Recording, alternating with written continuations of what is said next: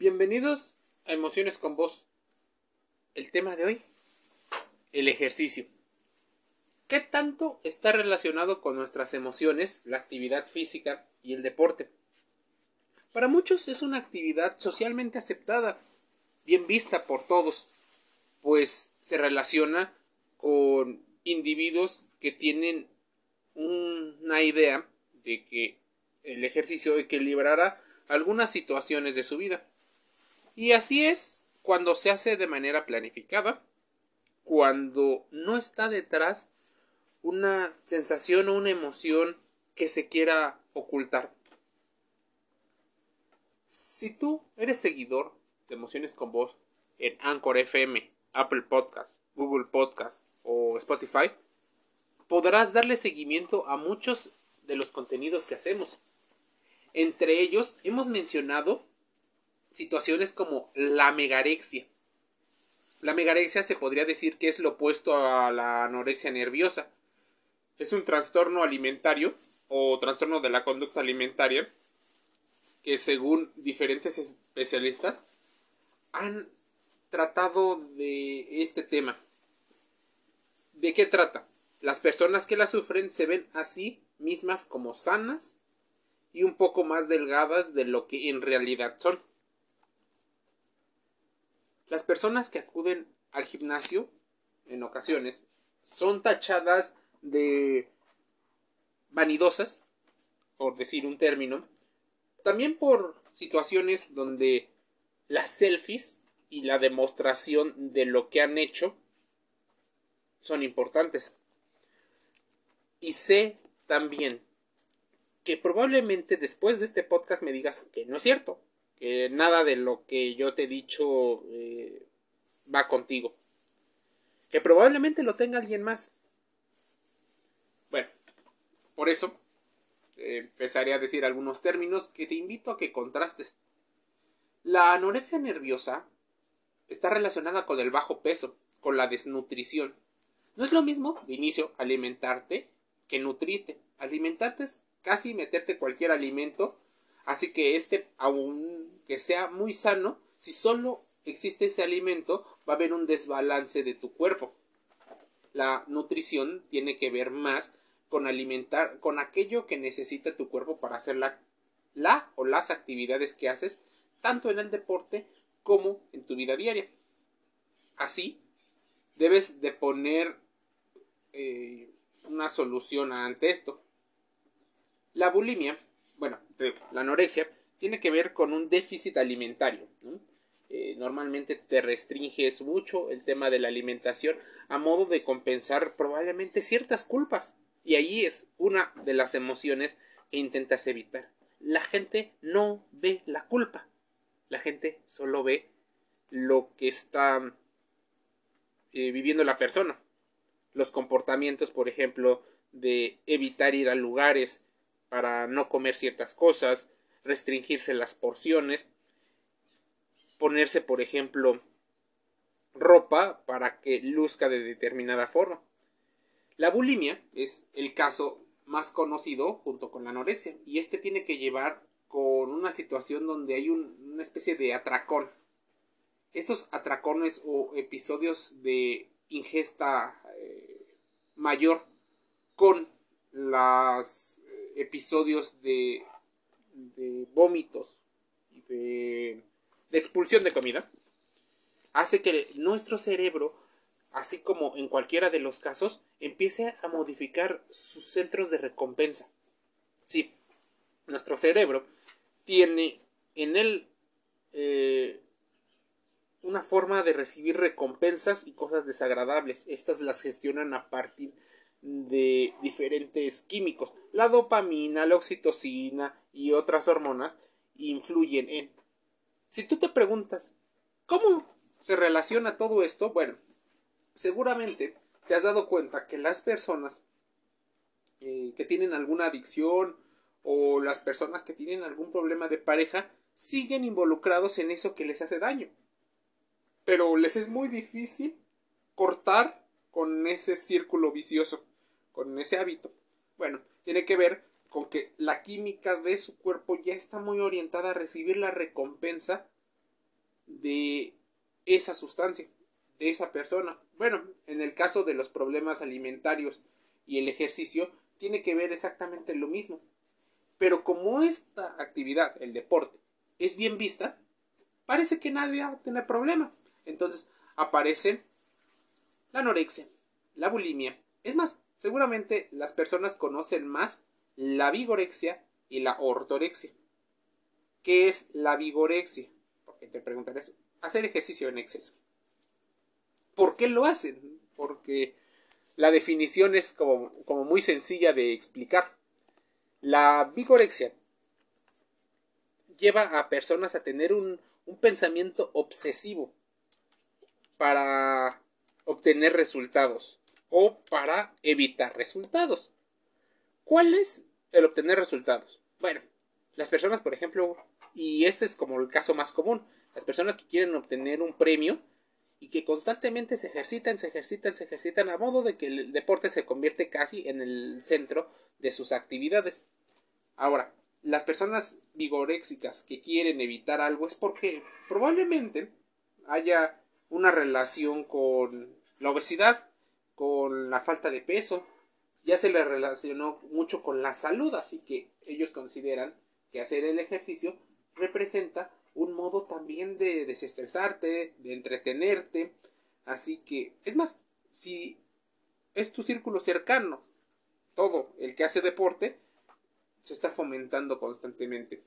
Podría decirse de quien sufre vigorexia es una persona insatisfecha en ocasiones con su propio cuerpo, que se ve demasiado delgado en ocasiones y busca con el ejercicio adquirir un volumen deseado. Y es ahí donde podría haber una dismorfia corporal, una dismorfia muscular. Es un trastorno en ocasiones considerado como mental, pues se caracteriza por la obsesión de ganar masa muscular. Ya sabes, probablemente en esos comentarios sencillos que tu amiga o amigo hace con respecto a que sus piernas son muy flaquitas, que sus brazos están muy flácidos, a que su abdomen está de determinada manera, podrían ser algunos indicios de. Por lo cual te invito a no generalizar. Entonces, ese es solo uno de los tantos. Empiezan a volverse personas eh, obsesivas con lo que comen. En ocasiones hasta cuentan las calorías. Y eso seguramente lo has visto en el mundo del fitness. Yo sé que estoy metiendo muchos temas dentro de un solo tema, por lo cual podría confundirse y la gente podría eh, atacar eh, los conceptos o incluso los argumentos. Pero la forma en la que se generaliza es las emociones detrás de las personas que van al ejercicio y lo hacen de manera compulsiva y que tienen tal vez una relación eh, insatisfactoria con la comida y con su propia salud. Si bien, entonces, la vigorexia tiene que ver con eso, te preguntarás, ¿y entonces qué es la ortorexia? Porque hay personas que se preguntan también, la obsesión por la alimentación saludable. Hay muchas personas que si no tiene la etiqueta de healthy o de fitness, no lo comen. Si no es orgánico, no lo comen.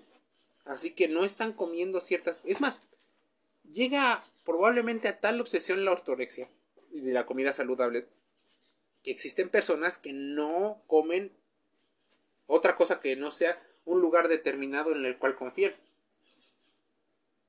que solo comen cierto tipo de alimentos. Y dices, ¿cuánto se relaciona? Muchísimo. Entonces estamos hablando de culpa, de vergüenza. Estamos hablando de dismorfia eh, corporal. Posiblemente estamos hablando de mm, problemas con, con, el concepto, con el autoconcepto. Eh, para muchos el, el, yo, el super yo y el ello que mencionaba el señor Sigmund Freud hay una forma, incluso que existe mucha presión actualmente con respecto al tipo de cuerpo que es considerado sano, el tipo de hábitos considerados como de clase media alta, porque nadie quiere ser pobre. Y como nadie quiere ser pobre, y así se va desarrollando muchos de los padecimientos que las personas llegan a tener. Las características en común de estos trastornos es una alteración de la percepción del propio cuerpo. En muchas ocasiones es visto como disforbia o dismorfia. Eh, en este caso, los pacientes se miran al espejo y ven una imagen diferente a la imagen real.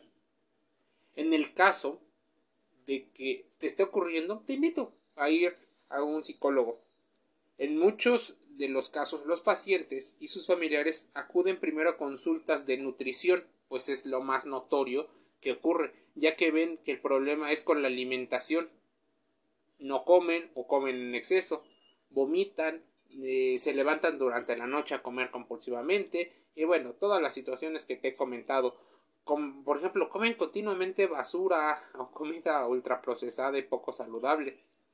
En estos casos, los pacientes presentan problemas de salud por su relación anómala con la comida. Hay que informarles que a su vez el origen o posibles orígenes em, emocionales y psicológicos que llegan a tener deben ser tratados con médicos especialistas en psicología o en psiquiatría. Una vez que el paciente está en tratamiento psicoterapéutico es cuando se puede iniciar el plan nutricional o de preferencia hacerlo eh, según sus recomendaciones. A veces empiezan uno primero que el otro, luego juntos. Ya que si no existe una estabilidad psicológica o emocional, el paciente podrá llevar a cabo todo tipo de dietas. Y tienes que considerar algo. La palabra dietas no es malo. La, la palabra dieta tiene que ver con el hábito de consumir regularmente algunos tipos de alimentos.